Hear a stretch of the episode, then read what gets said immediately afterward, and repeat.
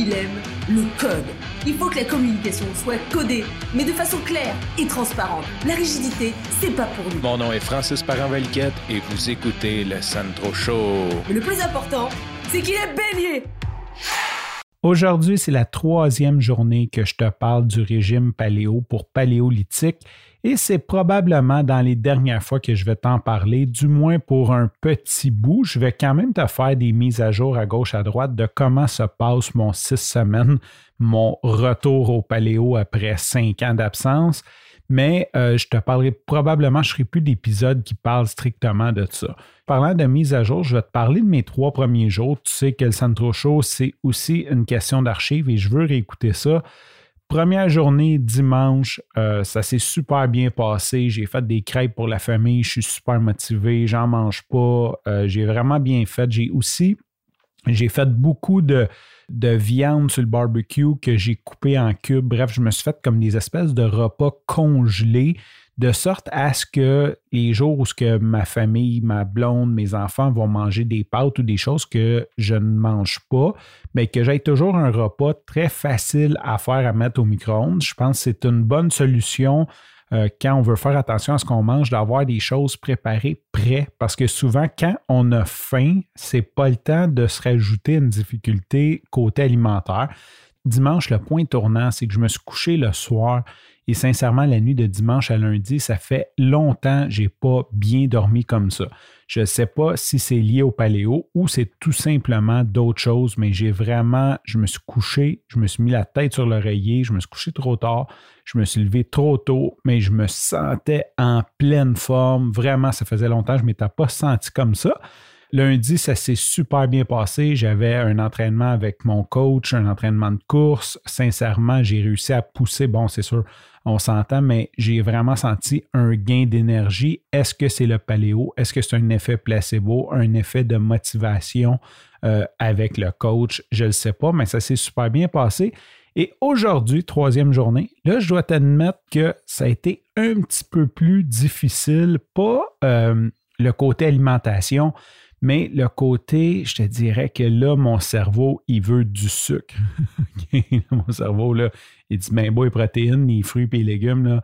Mais là, j'aimerais ça avoir, euh, j'aimerais ça des féculents. Là. on dirait que mon cerveau, il a comme envie de, manger des féculents, des pâtes, euh, du pain, des toasts melba, n'importe quoi qu'il voit, euh, il a le goût de le manger. Donc aujourd'hui, ça a été quand même un peu plus difficile dans ce sens-là.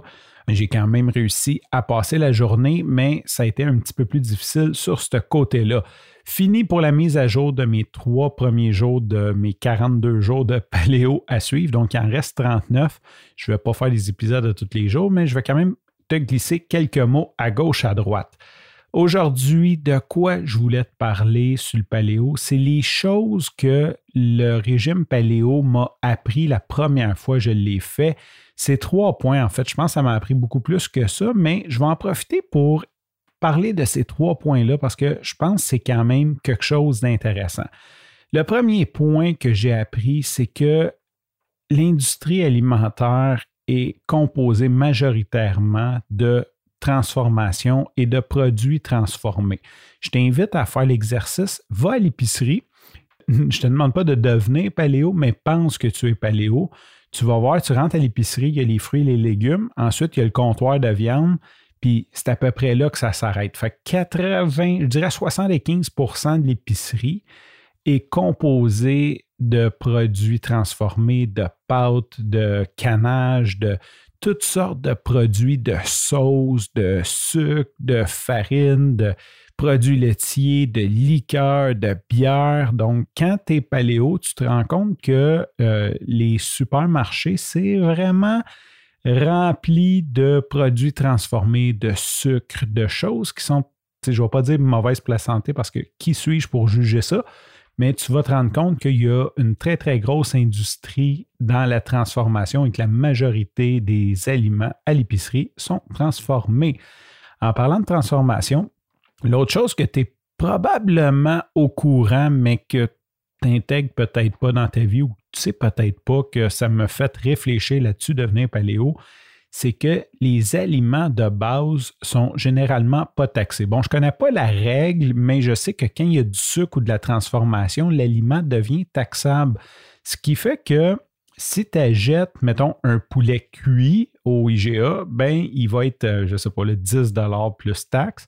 Et si tu l'achètes cru, ben, tu sauves la taxe. Donc, ça vient vraiment euh, baisser ton coût de ton épicerie ou des choses que tu achètes d'un 15 fait ça, ça, peut avoir de l'air nono, mais ça peut quand même faire une certaine différence. Puis là, je ne parle pas juste si tu es paléo, juste le fait de cuisiner. Tu on dit, ah, en cuisinant, tu économises mais tu pas juste parce que la transformation coûte cher, tu économises aussi sur la taxe, c'est un 15% de taxe que tu n'as pas à payer sur les aliments de base, ce qui peut être très intéressant ou au moins rentrer dans un calcul si tu fais un budget.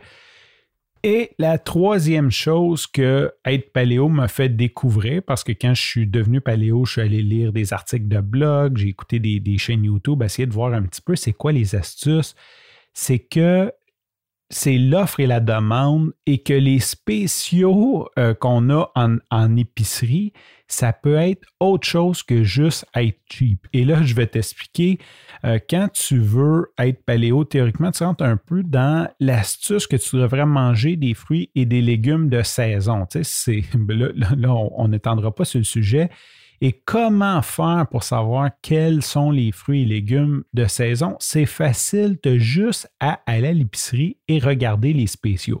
Généralement, quand il y a des spéciaux, c'est une question d'offre et de demande, surtout dans les produits frais et de base. Bon, le reste, c'est du marketing. On s'entend quand le pot de beurre de est en spécial, c'est qu'ils veulent faire une promotion. C'est peut-être pas une question d'offre et de demande, mais dans les fruits et légumes, supposons que c'est le temps de la récolte des avocats. Bon, je veux dire ça comme ça. Bien, il y en a partout. Ils vont y perdre s'ils ne vendent pas. Donc, il y a une offre qui est beaucoup plus grande et la demande, elle, ne bouge pas. Comment ils font pour augmenter la demande? Bien, ils mettent en spécial les avocats, tout simplement. Ce que je me suis rendu compte, c'est qu'une bonne façon d'avoir toujours les meilleurs fruits et légumes, les plus mûrs, les plus goûteux, c'est de suivre les spéciaux sur ces fruits et légumes-là. Parce que généralement, quand ils sont en spéciaux, c'est qu'ils sont en saison.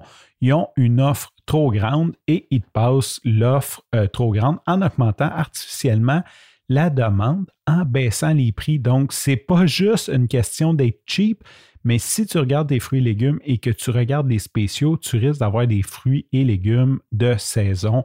Ça conclut les trois points que le régime paléo m'a fait découvrir la première fois que je l'ai fait. Sur ce, je te remercie pour ton écoute. Je te dis à demain et bye bye.